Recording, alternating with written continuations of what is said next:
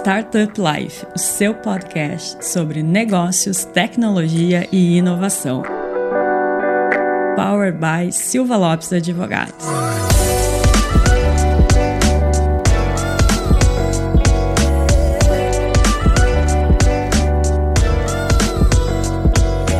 Fala pessoal, eu sou a Cristiane Serra e esse é seu podcast Startup Life. E como hoje é a primeira sexta-feira do mês, temos mais um episódio do Minha Jornada. Mas antes de eu revelar aqui quem está conosco, aquele recado importante para os nossos ouvintes e também para quem está nos assistindo no YouTube. Não esqueça de acessar o portal startuplife.com.br para notícias e informações sobre o ecossistema e também nos seguir no Instagram, startuplifeoficial, seguir no Spotify ou na sua plataforma de preferência. Dado o recado, hoje quando eu estava vindo para cá para a gente gravar, que estamos gravando fora do nosso estúdio hoje, já já a gente conta onde a gente está, num lugar bastante especial aqui em Porto Alegre. Eu me dei por conta que casualmente o minha jornada deste mês de setembro, que é o mês do gaúcho, que a gente comemora aqui no Rio Grande do Sul, né?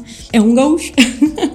é a pessoa responsável por um espaço muito bacana, muito promissor, muito, uh, que traz muito mesmo incentivo ao ecossistema e a gente vai também conversar um pouquinho sobre esse espaço, que é o Instituto Caldeira. Está aqui com a gente então o Pedro Valério. Bem-vindo, Pedro. Ei, gente, tudo bem? Obrigado pelo convite, um prazer participar do, do conteúdo aqui do podcast.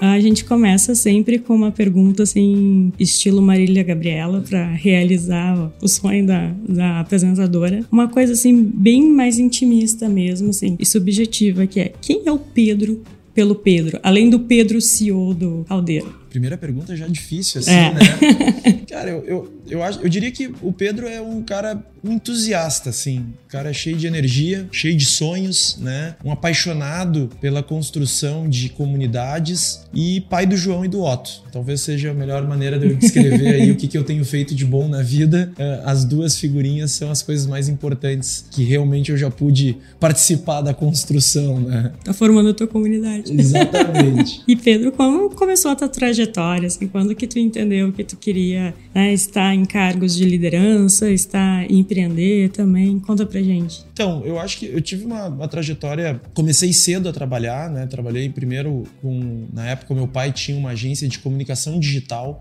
Então, eu comecei como diretor de arte e tentando buscar aí um, um lugar ao sol na perspectiva de publicidade e propaganda, né? Com o passar do tempo ali, a gente tinha começado essa trajetória e aí eu estava na escola de administração da URGS e aí acabou surgindo uma oportunidade de participar do programa de trainees da época do, da Câmara Americana Americana de Comércio, da Anshan. E aí foi super legal e realmente ali uh, despertou uma série de caminhos, assim, que de certa maneira eu acho que eu tinha uma determinada vocação para essas questões, né? Uma foi a paixão pela área de vendas, né? Eu acho que a área de desenvolvimento de negócios, a visão de construir realmente projetos é, a quatro mãos com parceiros e viabilizar essas iniciativas e uma paixão pela ideia de construção de comunidades. Né? Eu acho que desde o início eu tive uma longa trajetória é, no terceiro setor com esses movimentos associativistas, né? Então, Sim. desde a Câmara Americana, mas eu tive uma passagem importante da minha trajetória como um dos criadores de uma das turmas do Ciclo Empreendedor, que é um movimento que eu me orgulho muito de ter contribuído. E aí, obviamente, hoje, dentro da estrutura aqui do Instituto, como uma outra iniciativa que tem como objetivo conectar pessoas, né? Eu acho que no fundo, no fundo, essa, esse apetite por criar relacionamentos é uma das coisas que mais me dá prazer é, nos dias de hoje. Né? E a gente vê no ecossistema é uma coisa presente, claro, em todos os setores, mas no ecossistema de tecnologia e inovação a gente vê muito claro a importância das comunidades, né? Total, cara. Sim, eu sou um adepto, um fiel escudeiro da tese de que realmente todas todas as instituições deveriam estar realmente alocando energia e se preocupando em entender quem é, quem são as pessoas que compõem as suas comunidades e como se relacionar com elas, né? Eu acho que dentro do movimento que a gente vem observando de transformações da nossa sociedade, do próprio contexto empresarial, a leitura que a gente de certa maneira faz é que existe realmente uma busca incessante por parte das pessoas por fazer parte, né? Por, por realmente estar integrando determinadas comunidades. E a gente fala em ecossistema, que é um termo que é a gente repete isso de forma reiterada, eh, reiteradas vezes, né? A, a perspectiva que a gente tem é que comunidades são o epicentro realmente indutor e catalisador das transformações mais importantes, né? Então, quem acredita na força de, dos ecossistemas, quem entende a importância de se relacionar com os ecossistemas, querendo ou não, acaba estando indiretamente ou diretamente vinculado a essa disciplina que é a gestão de comunidades, né? Quando tu falava agora, eu estava recordando que tu falou sobre vendas, né? Que tu também era uma área que tu te interessava muito e tu falou também dessa necessidade que as pessoas têm, muitas vezes elas nem é, é uma coisa bem interna assim, né? Elas nem identificam, mas a, o próprio setor de vendas, marketing e companhia se vale muito disso, né? Quando a gente vai estudar marketing, vai estudar estratégias de venda, a gente vê muito isso, que lá desde o início da história, aí me recordei agora do, do livro do Tim Ash sobre isso, uhum. que a, o, o ser humano tem a necessidade de estar em grupos. Então, quando compra uma roupa de uma marca, é porque ele quer pertencer àquele grupo, àquela comunidade que usa aquela marca. Sem dúvida. E eu tive uma passagem profissional que foi muito interessante que foi dentro do grupo LTM. Uhum. Então, a LTM é uma das principais empresas no Brasil que trabalha com esse setor de loyalty, né? Com Sim. programas de fidelidade. Então, foi muito legal entender, inclusive, enquanto mercado, o quanto que tu pode, de fato, te beneficiar ao construir e participar ativamente destas comunidades, né? Tanto numa leitura de desenvolvimento da sua própria organização, mas entendendo realmente as oportunidades que o mercado, Sim. de certa maneira, reserva para as companhias. Né?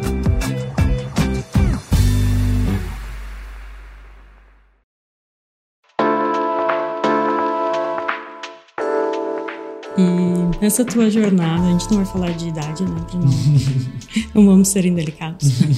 Mas nessa tua jornada, tu disse que começou bem cedo, então ela já é, a gente já pode dizer que ela é longa, independente da idade. É, quais foram os principais desafios que tu enfrentou e quais são os principais a, a aprendizados? Então, eu, eu até não, não, sei se ela é longa, mas ela é intensa, né? É intensa. Eu comecei ali com 16 anos, né, a trabalhar, Sim. até por uma questão de necessidade mesmo e, e, construção de oportunidades de emprego e assim por diante. É, são muitas, muitos aprendizados, né? Eu tive uma grande oportunidade ao longo dessa trajetória de, durante o período da Câmara Americana de Comércio, depois eu trabalhei na RBS, na Opus, né, na LTM, Sim. e aí aqui no Instituto Caldeira, eu sempre tive tive muitas portas em termos de relacionamento com pessoas muito mais seniors, né, do que eu e com muito mais bagagens e experiências em diferentes áreas, né? Eu acho que ao longo do processo é, tem uma coisa que os americanos hoje chamam que está um pouco na moda, que é o tal do lifelong learning, né? Que é Sim. é esse conceito de uh, aprendizado permanente ao longo de uma determinada trajetória. É, eu acho que isso de certa maneira eu tive a oportunidade desde muito cedo, né, dentro de casa e com essas relações junto com o conselho de administração da época da, da Câmara Americana, do conselho aqui do, do Instituto Caldeira, de ter acesso a pessoas que me inspiram a ser uma, a melhor versão de mim mesmo. Né? Um Sim. pouco do que a gente brinca aqui até dentro do time do Instituto, que é como é que a gente permanentemente cria um processo de autocrítica, de autoconhecimento e de evolução pessoal. Né? Eu acho que quando a gente fala sobre os projetos que a gente está envolvido, querendo ou não, eles são consequência de muitos atributos e competências que, de certa maneira, a gente vem cultivando Sim. ao longo dos anos, né? E, obviamente, o poder dos relacionamentos, né? Ao longo dos anos, eu venho, de certa maneira, maneira, construindo uma série de pontes, de relacionamentos que hoje, à luz do tempo, eu olho para os últimos 15 anos, é impressionante a quantidade de oportunidades que surgiram Sim. frente a esses relacionamentos. Que muitas vezes, naquela ocasião inicial, não fazia sentido nenhum, né? Não tinha uma proposição imediata de geração ali de monetização, geração de valor ou algo do gênero, né? O que se percebia era um interesse genuíno da minha parte em criar essas relações, né? Os desafios foram gigantescos, né? Daria para ficar aqui fazendo, acho que umas 4, 5 horas aí de, mas, de mas gravação. Mas conta pelo menos alguns, porque o pessoal adora os perrengues, porque é onde geralmente se identificam, né? Então, eu, eu vou trazer um bem da, do início da minha carreira e talvez um agora recentemente, mas assim, o início da minha carreira eh, na Câmara Americana tinha um processo muito agressivo e muito competitivo enquanto competição de vendas, né? Sempre teve um DNA dentro da, da Câmara Americana de Comércio com relação a isso. E aí, quando a gente entra, a gente tem lá os primeiros seis meses uma meta mínima de captação no mercado. E se, se você não bate nos primeiros três meses a metade dessa meta, você é expulso, né? Ou demitido da, da organização. Isso naquela, naquela época. Na ocasião, eu cheguei assim a ficar acho que um mês e meio ou dois que eu realmente não conseguia fazer nenhum processo de venda bem sucedido, né? E eu lembro daquele início de carreira, um momento de muita desconfiança minha comigo mesmo, né? Será que eu sou capaz? Será que eu, eu tenho jeito para coisa relacionada a vendas e assim por diante? E isso foi um momento que me marcou porque, é, querendo ou não, e devido às proporções, muitas das circunstâncias que eu venho passando ao longo da minha carreira, é, eu me coloco em prova no sentido de que, putz, eu lembro daquela ocasião hoje com bom humor. Pô, sério mesmo que naquela época. Então, assim, eu acho que o, o desafio foi ir um conceito que o, o, tem um filósofo francês que ele, ele fala, né? Ah, eu sou eu e as minhas circunstâncias, né? E eu acho que é um ponto muito importante da gente entender que, por vezes, a leitura da nossa realidade ela precisa estar de fato atribuída com o que a gente está vivendo no nosso entorno, né? Então, uhum. isso sempre foi muito é, nítido. E, obviamente, agora, recentemente, com o projeto do Instituto Caldeira, em 2019, imagina, a gente criou o projeto do Instituto Caldeira, então era agosto de 2019, foi fundado o Instituto e começamos a obra física aqui do Hub no dia 11 de fevereiro de 2020. Então foi assim, um mês depois veio a pandemia com toda a força e uma releitura completa do mundo dizendo acabou os escritórios, acabou espaços de eventos, acabou tudo, né? E aí aquela, aquele momento ali foi muito desafiador, porque realmente a, a, gente, eu vim aqui para cá dentro do instituto, isso aqui era só uma área abandonada industrial de quase um século, né? E a gente olhava para cá e falava, caramba, cara, o que, que vai acontecer? Aí foi um grande desafio, tanto de maturidade quanto de resiliência, né? Eu acho que o exercício que eu tento sempre constituir dentro de mim é o um processo quase que da. O Nassim Taleb fala sobre o antifrágil, né? Como Sim. se beneficiar do caos. Então acho que é um pouco dessa linha aí para ilustrar alguns dos desafios. E o espaço aqui se tornou muito importante para a comunidade, sobretudo do Rio Grande do Sul, né? por estar no Rio Grande do Sul. Por enquanto? É, por enquanto. A ponto de outras empresas virem para cá, mesmo tendo sede em Porto Alegre. Eu uso nós mesmos como exemplo. Né? Uhum. A nossa sede fica em outro bairro, fica ali na, na Ipiranga, com a Manuelito de Ornelas, próximo à Orla, onde, uhum. para quem está ouvindo e, e foi no, na South Summit, bem pertinho da South Summit. Uhum. E aqui aqui o Caldeira fica no, no, quarto distrito, na Zona Norte, e a gente tem uma sala aqui também, né? Uhum. Que também somos residentes. Então a gente entendeu a importância do Caldeira e falamos: não, nós também precisamos estar lá, mesmo tendo uma sede em Porto Alegre, né? Uma coisa muito bacana e também trouxe muita vida pro bairro, né? Sim. Era um bairro Sim. que. E daí eu posso falar com um pouco de propriedade, porque eu moro no bairro. Ah, que legal. e era um bairro totalmente esquecido pela cidade.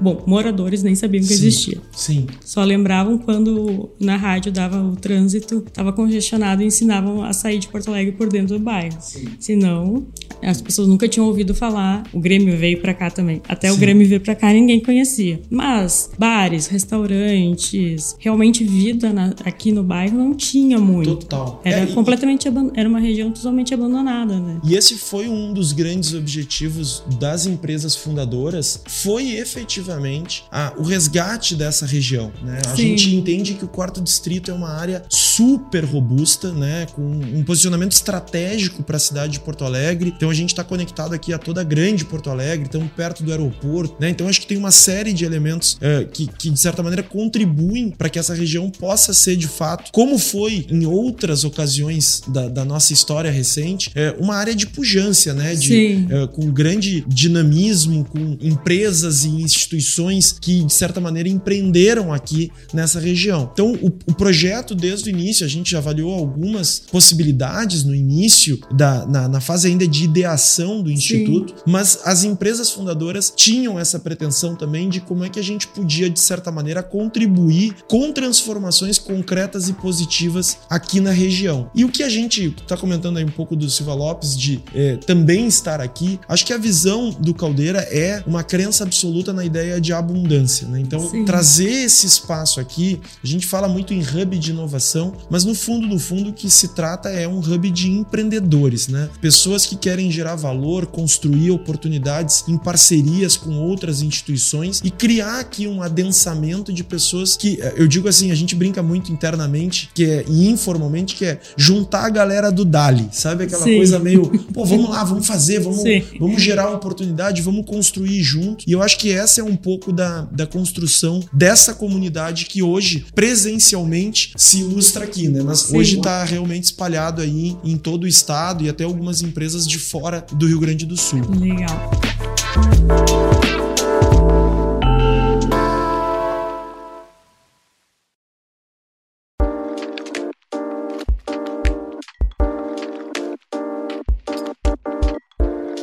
E voltando agora um pouquinho aqui na nossa linha do tempo, como que tu in- ingressou no setor de tecnologia? Que tu falou, né, a tua passagem pela Opus, pela RBS, a questão de ver ali também trabalhou com vendas, então era uma área voltada mais para comunicação, marketing, evento. E como é que a tecnologia, como é que tu foi parar na tecnologia? Ah, Eu, sempre fui um, um- assim curioso com relação às novas tecnologias e, e- e mais do que a perspectiva técnica, quais os impactos enquanto comportamento, dinâmica de mercado que isso de certa maneira é, contribuiria nas alterações do status quo, né? Sempre, sempre tive essa, essa prerrogativa. É, eu tive vários momentos ao longo da carreira, talvez a primeira que lá atrás, né, quando eu fui a primeira vez que eu fui trabalhar no grupo RBS, é, eu tive contato com todo esse mundo das mídias digitais, Sim. né? E aí foi interessante porque ali é, o que se percebia nitidamente era a implementação de uma nova tecnologia que não era nada demais, mas que era a implementação de um novo modelo, um novo produto dentro do mercado, principalmente sobre a prerrogativa de as resistências culturais que existiam e existem quando chega o novo, né? Sim. Então, a- ao longo desse processo, a minha visão sempre foi uma leitura de desenvolvimento do mercado e desenvolvimento de negócio. Na LTM, obviamente, eu tive um- uma, uma imersão muito grande dentro dessa lógica de grandes plataformas, de gestão tecnológica das comunidades.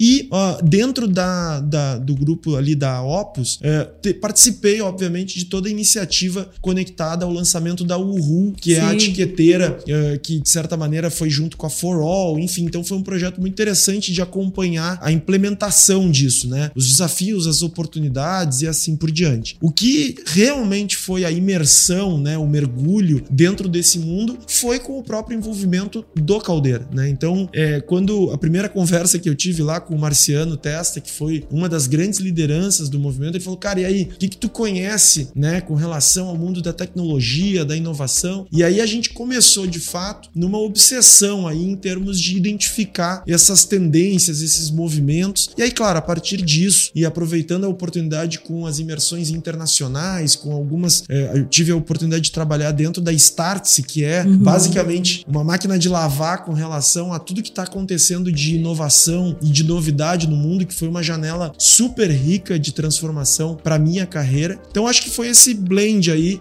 mas o, eu acho que o elemento central foi a curiosidade, né? Sim. Então conta um pouquinho mais do Caldeira pra gente agora, para quem ainda não conhece bem, né?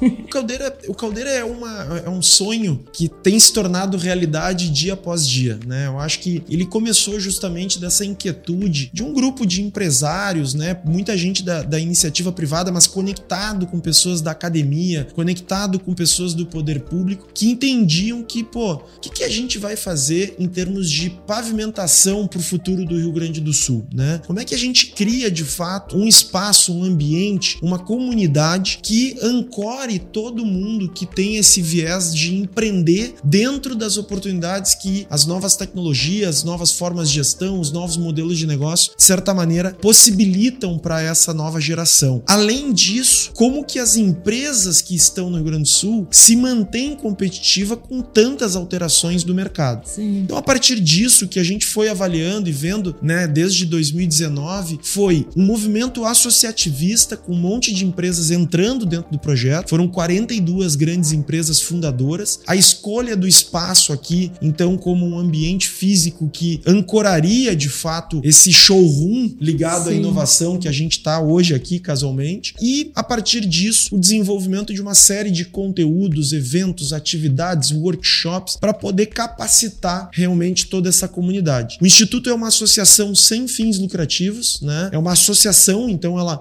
reúne como fundadores 42 grandes empresas. Hoje já tem quase 100 empresas como residentes aqui dentro do instituto. A gente tem o um modelo de membership que a gente chama que é os, é os membros da comunidade que não necessariamente tem estrutura física aqui dentro, que tem hoje quase 380 empresas e instituições que participam. E a leitura que a gente faz é, de um lado, fortalecer essa comunidade, criando laços, conexões, gerando pontes e oportunidades de intercâmbio, seja entre grandes empresas, startups, poder público, universidades, fomentando esse que a gente brinca assim, esse centro gravitacional uh, de gente a fim de fazer as coisas acontecerem. E por outro lado, justamente essa plataforma de produção de conteúdo permanente. A gente tem essa clareza que, primeiro, inovação não é tecnologia. Inovação é uma lente com que a gente enxerga determinados desafios e transforma eles em oportunidades. E, obviamente, que quanto mais informação disponível, a gente desmistifica determinados medos e inseguranças da turma mais tradicional. Então, eu não preciso saber de tudo, sabe essa corrida, eu preciso saber de blockchain, inteligência artificial, grafeno, tanta coisa que surge, mas ao mesmo tempo, no momento que eu ignoro essas coisas que estão realmente surgindo dentro do contexto, a gente tem uma chance muito grande de perder competitividade. O que, que é o nosso grande sonho? Ver um Rio Grande do Sul pujante, competitivo, dinâmico, né, inovador, dando oportunidade para novos talentos que ingressam dentro dessa matriz econômica e contribuir para que os setores tradicionais, como agro, né, setor financeiro, saúde, outros setores que a gente tem muito bem consolidados aqui, possam ser cada vez melhores, pavimentando essa jornada de futuro aqui para o Rio Grande do Sul. E tem muito espaço nesses setores, né? A gente tem até,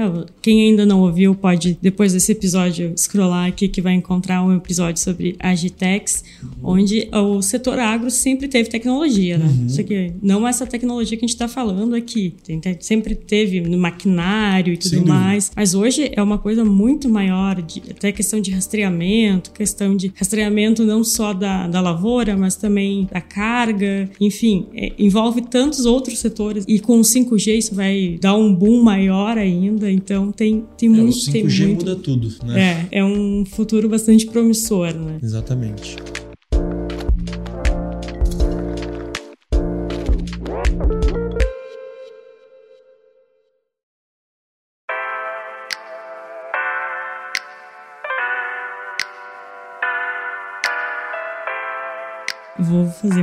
Pergunta Vai, estilo favor. Marília Gabriela. Quem é o Pedro no ecossistema? Qual é o teu papel? Cara, eu, eu assim, eu diria que eu, eu pretendo ser só mais um facilitador, mais um operário mesmo do ecossistema. Eu acho que se o Caldeira hoje é possível, ele é fruto de um trabalho de muitas pessoas, né? Então, eu sempre cito aqui professor Aldi, secretário Balestrin, que antes estava à frente da Unicinos, a gente tem o Luiz Carlos, a gente tem gente que está trabalhando pelo ecossistema há muitos anos, né? Então, é, com toda a humildade, assim, a busca que eu tenho tido é de realmente construir pontes, construir de fato um ambiente propício para a abundância, fomentar boas iniciativas e executar coisas. Eu sou apaixonado por executar as coisas, né? Então, a visão que a gente tem aqui é de ser mais uma pessoa que contribui. Eu acho que a gente está recém começando dentro desse, desse espaço, né? E o papel que a gente tem é, exercido também é de ter muita humildade. Que, que bom que está dando certo, mas tem muita coisa pela frente, né? Então, eu acho que é talvez o facilitador ou mais um ajudante para um exército de pessoas que têm contribuído para o fomento do ecossistema. Né? E é muito importante esse, esse, essa ajuda, esse fomento. E é uma característica também, né, Pedro, do ecossistema de tecnologia e inovação, o pessoal se ajudar, não ter muito. tanto aquela rixa assim, tipo, ah, não, é aquele lá tem a empresa dele, eu não vou falar com ele. Não. Exatamente. Tem essa humildade tanto de quem está começando quanto quem já está mais à frente de conversar, né? De um chegar e perguntar como é que como é que tu passou por isso, como é que foi e o outro ensinar. Uhum não é à toa também que o, podcast é uma forma de, disso, né? A gente Sim. tá aqui, tu tá contribuindo, tá contando a tua história, tá ajudando outras pessoas nesse momento, assim como Sim. nós tem, temos a oportunidade de levar também mais e conhecimento. A gente trabalha muito nessa área de educação, a gente acredita muito nisso. Então, todos os nossos conteúdos midiáticos e outros formatos, eles são voltados para isso, porque a gente também quer ver o ecossistema crescer mais e mais, né? A gente, a gente nasceu com ele, o ecossistema Sim. gaúcho, né? Há 10 anos atrás. Sim. Então, é, a gente tem um super fit com caldeira. Que demais. Pra gente finalizar aqui o nosso bate-papo, quais são os teus próximos passos, assim, do Pedro, pessoa física do Pedro, aqui do Instituto Caldeira? Será que pode contar alguma coisa do Caldeira pra gente? Então, eu, eu acho que, bom, do Caldeira tem uma série de sonhos a serem realizados, né? Eu acho que uma das visões realmente do Caldeira é ser um hub reconhecido globalmente, né? A gente tá trabalhando muito forte com uma série de iniciativas muito estratégicas. Então, por exemplo, agora a gente tá indo 20 22 de outubro estamos indo para Israel, né? Estamos indo para o Web Summit. A gente ano que vem já tem missões para a China, de novo. Esse ano fomos para o Vale do Silício, para Nova York, para Washington, para o Texas, né? Então acho que de fato contribuir ativamente na atração não só de investimentos quanto de talentos para dentro do ecossistema. Eu acho que existe aqui um sonho de realmente ampliar essa comunidade. A gente tem circulado muito pelo interior, a convite dando palestras e participando de atividades, a gente vê a pujança que tem o interior, né? Então, na, nas próximas semanas, a gente tem aí Uruguaiana, Lajeado, Passo Fundo, é, Bento, que a gente tem circulado. Então, como trazer realmente todas essas boas iniciativas, novos empreendedores e companhias tradicionais a participarem dentro dessa comunidade é um dos exercícios que a gente tem feito. E, de certa maneira, é, através de algumas iniciativas que o Caldeira tem promovido, contribuir ativamente para a construção, inclusive, de políticas públicas é, que favoreçam a vida do empreendedor. Né? A gente quer aqui é contribuir com os empreendedores. Né? Então, tudo que tem a ver com a desburocratização, que tem a ver com realmente disseminação de informações, enfim, o que a gente tiver aos nossos alcances, nós vamos contribuir para fomentar isso. Na, na PF, né? é, pô, eu tenho dois pequenininhos em casa, então eu acho que é essa obsessão em tentar realmente ser a minha melhor versão. Né? Eu acho que poder contribuir realmente é, com o crescimento é, do João e do Otto, né? E de certa maneira poder ter algo que, enquanto legado, eu possa deixar e me orgulhar Sim. quando eles realmente observarem tudo que a gente, de certa maneira, vem se esforçando diariamente aqui para tentar construir, né? Com certeza eles vão reconhecer sim, Pedro.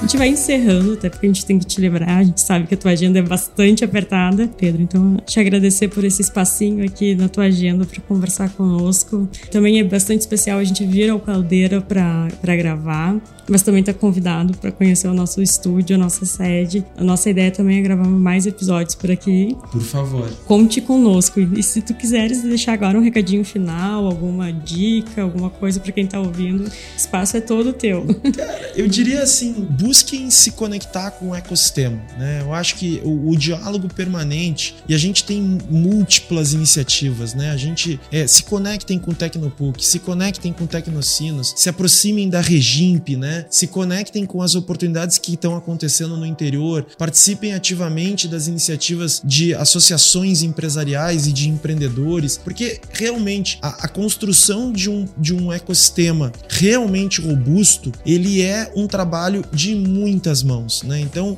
a gente tem feito um trabalho muito forte aqui em termos de colaboração, né? Então, eu acho que é, tudo que tiver a ver com isso é fantástico, né? A gente tem tentado disseminar as informações dentro das nossas nossas redes sociais, então dá para seguir as nossas redes sociais também. Mas o fluxo de informação, a troca, o intercâmbio é o que torna realmente as oportunidades no estado é, cada vez mais viáveis, né? Então, Sim. eu acho que esse é, é, o pedido como um dos entusiastas aí na formulação de um ecossistema forte. Muito obrigada. Então, a gente vai encerrando esse episódio com o Pedro Valério, CEO do Instituto Caldeira, e aos nossos ouvintes, muito obrigado também pela companhia em mais um episódio e até o próximo. Tchau.